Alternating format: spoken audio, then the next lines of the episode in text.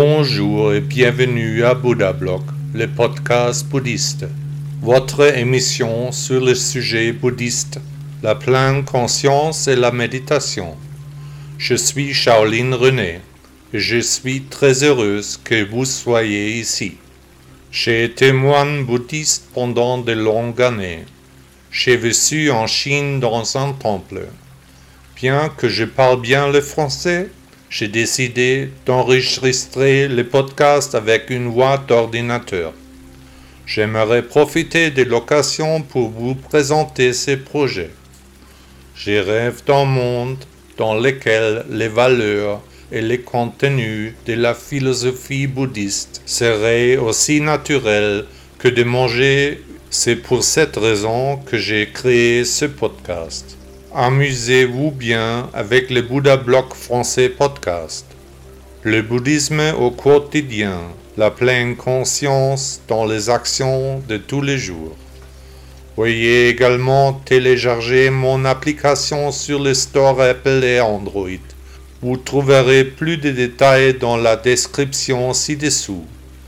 L'application est en allemand, mais contient un traducteur en bas de la page ce qui vous permet de lire le texte en français. Ce podcast est financé en grande partie par ses auditeurs. Je serai heureux de vous compter parmi ceux qui le soutiennent.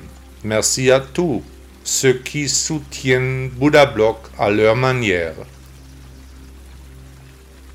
Histoire de Chine. Un auditeur me demande régulièrement de raconter des histoires sur mon séjour en Chine. La première fois que j'y suis allé, c'était il y a presque 40 ans, je suis passé par Hong Kong, puis j'ai continué en train jusqu'à ce que j'arrive au temple Shaolin après de nombreuses stations. À l'époque, je ne comprenais pas un mot de chinois, mais j'avais un ordinateur de traduction, oui, ça existait à l'époque, avec lequel je me débrouillais tant bien que mal. En route dans un wagon-lit chinois, entouré uniquement de chinois, je me suis senti bien bête. Quelle idée folle m'était venue à l'esprit, quelle idée stupide, à chaque kilomètre les doutes grandissaient. Au temple Shaolin, moi, le fils de milliardaire gâté, à cette époque, mon père Rolf Delle possédait, presque, toutes les comédies musicales d'Allemagne, Cats, Starlight Express, Phantom of the Opera, Miss Saigon, les grands spectacles de divertissement étaient fermement entre les mains des Swabs. Et moi, j'étais tout simplement en voyage, dans un temple, je me sentais tellement stupide. Pourquoi ne pas retourner à New York, faire la fête, ou à Milan, rencontrer de belles femmes. Non, c'est dans un temple que le voyage doit avoir lieu. Dans un magazine masculin, il y avait un article sur la patrie du kung fu chinois, j'étais électrisé, je voulais y aller. J'avais toujours pratiqué les arts martiaux, j'avais été en forme toute ma vie, presque accro au sport, malgré tous mes défauts, comme un petit bonhomme à remonter.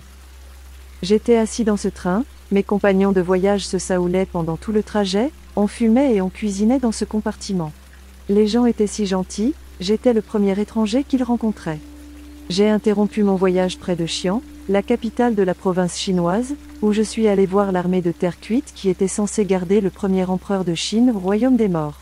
Une affaire impressionnante, des soldats magnifiquement sculptés, chaque personnage différent, incroyable. Après m'être longuement émerveillé, j'ai pris mon courage à deux mains pour continuer en direction du temple, le train partait pour Zhengzhou.